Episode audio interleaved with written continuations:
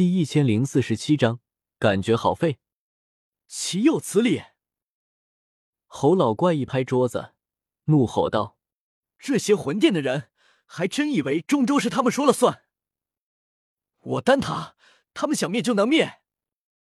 我迅速点头。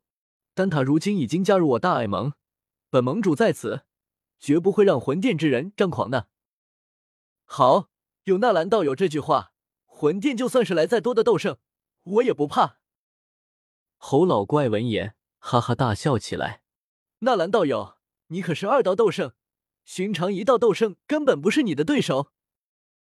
而且我们丹塔的大长老也是二道斗圣，实在不行，我就去把大长老喊出关。你们两个二道斗圣合在一起，堪称中州无敌。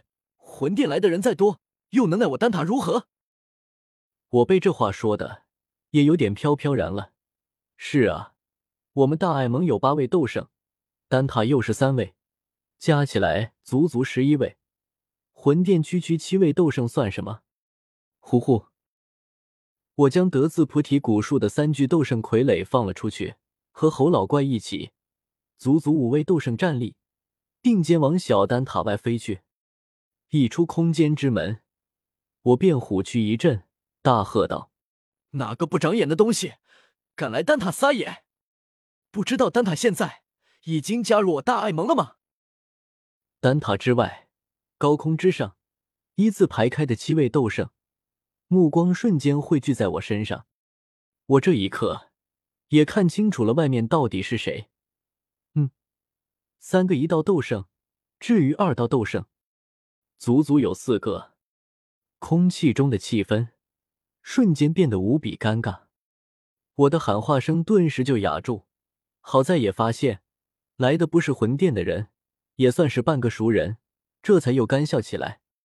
啊哈哈，原来是古训道友，你怎么突然来丹塔了？古训嘴角抽了抽，这不是察觉到道友在此处，我们这才特意赶过来的吗？我愣了下，这么大的阵仗，居然是来找我的。可我平时都是待在星陨阁那边，他们是怎么知道我今天在丹塔的？是远古八族眼线遍布中州，还是因为其他的什么？是因为你手中的九地擒雷枪，那是我雷族配给嫡系族人的武器，上面留有我族印记。本意只是防止有嫡系族人失踪，可以寻找到。似乎是看出我在疑惑什么，雷族一道斗圣解释道。我都不知道说什么好。九地秦雷枪是在离开天幕后，一位雷族尊者送给我的。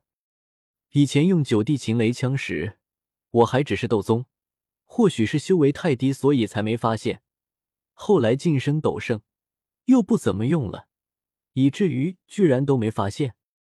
原来如此，我尴尬的笑了笑，心想等回头就立刻把九地秦雷枪给处理掉。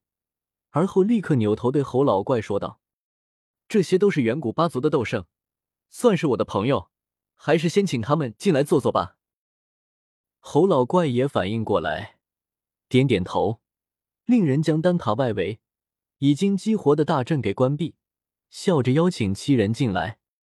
诸位道友能来我丹塔，还真是令我这里蓬荜生辉。七位斗圣对侯老怪点点头，连袂飞了进来。一众汇聚在此，紧张兮兮的丹塔长老弟子看着外面飞进来的七位斗圣，脑子里瞬间晕乎乎的。这可是传说中的斗圣强者啊，居然一下子就冒出来七位。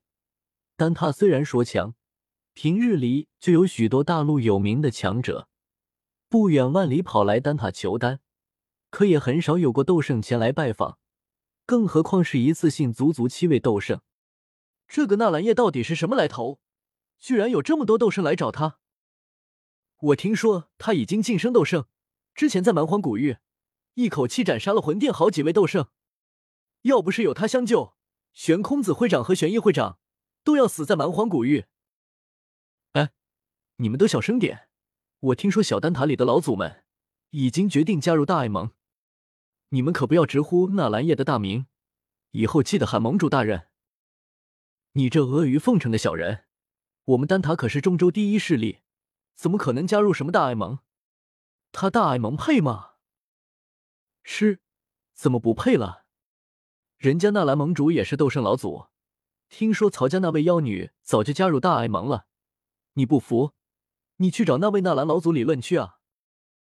丹塔总部更像是一座小型的城市，阁楼庭院林立。此刻，无数身穿白袍的炼药师们散布在其间，正交头接耳，议论纷纷。距离侯老怪决定加入大爱盟，已经过去好几天时间。这个消息也慢慢在丹塔扩散开来，自然也引起了许多纷争。炼药师们向来高傲，何况丹塔还是整个斗气大陆炼药师们心中的圣地，丹塔的人自然就更加高傲了。对于忽然加入大爱盟，要受制于人，很多炼药师自然心中不爽，在背地里暗嚼舌根。可今日见识了七位斗圣的威势。任这些炼药师再怎么高傲，在斗圣之威面前，也只能乖乖低头。许多炼药师已经觉得加入大爱盟其实也挺好的。我灵魂力量强大，感知灵敏。丹塔内，许多炼药师的交谈都被我听在了耳中，嘴角的笑意也渐渐变多。没想到古训他们一伙冒冒失失的跑来丹塔，倒是为我壮了一波声势。直接把这群心高气傲的炼药师给吓到了，令我觉得好笑。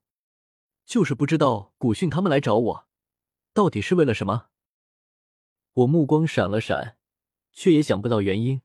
我和他们也没有什么交集，难道是为了蛮荒古玉之事，刻意组团来感谢我的？这些人里面，我最熟悉的无非就两人，一人是古训，还有一个则是那十足高挑女子斗圣。不过他一直不肯告诉我名字，我只好悄悄传音询问古训。呃，这个，古训便将事情始末大致给我讲了下。就这，就这，我有点懵，怎么都没想到他们来找我，居然是这个理由。想找魂族麻烦，结果找不到，就只好跑来中州找魂殿的麻烦。听着感觉怪废的。不过也好，之前我还担心他们跑去找魂族麻烦，会中了魂族埋伏，直接被魂天帝一波全干掉。现在好歹还活下来了，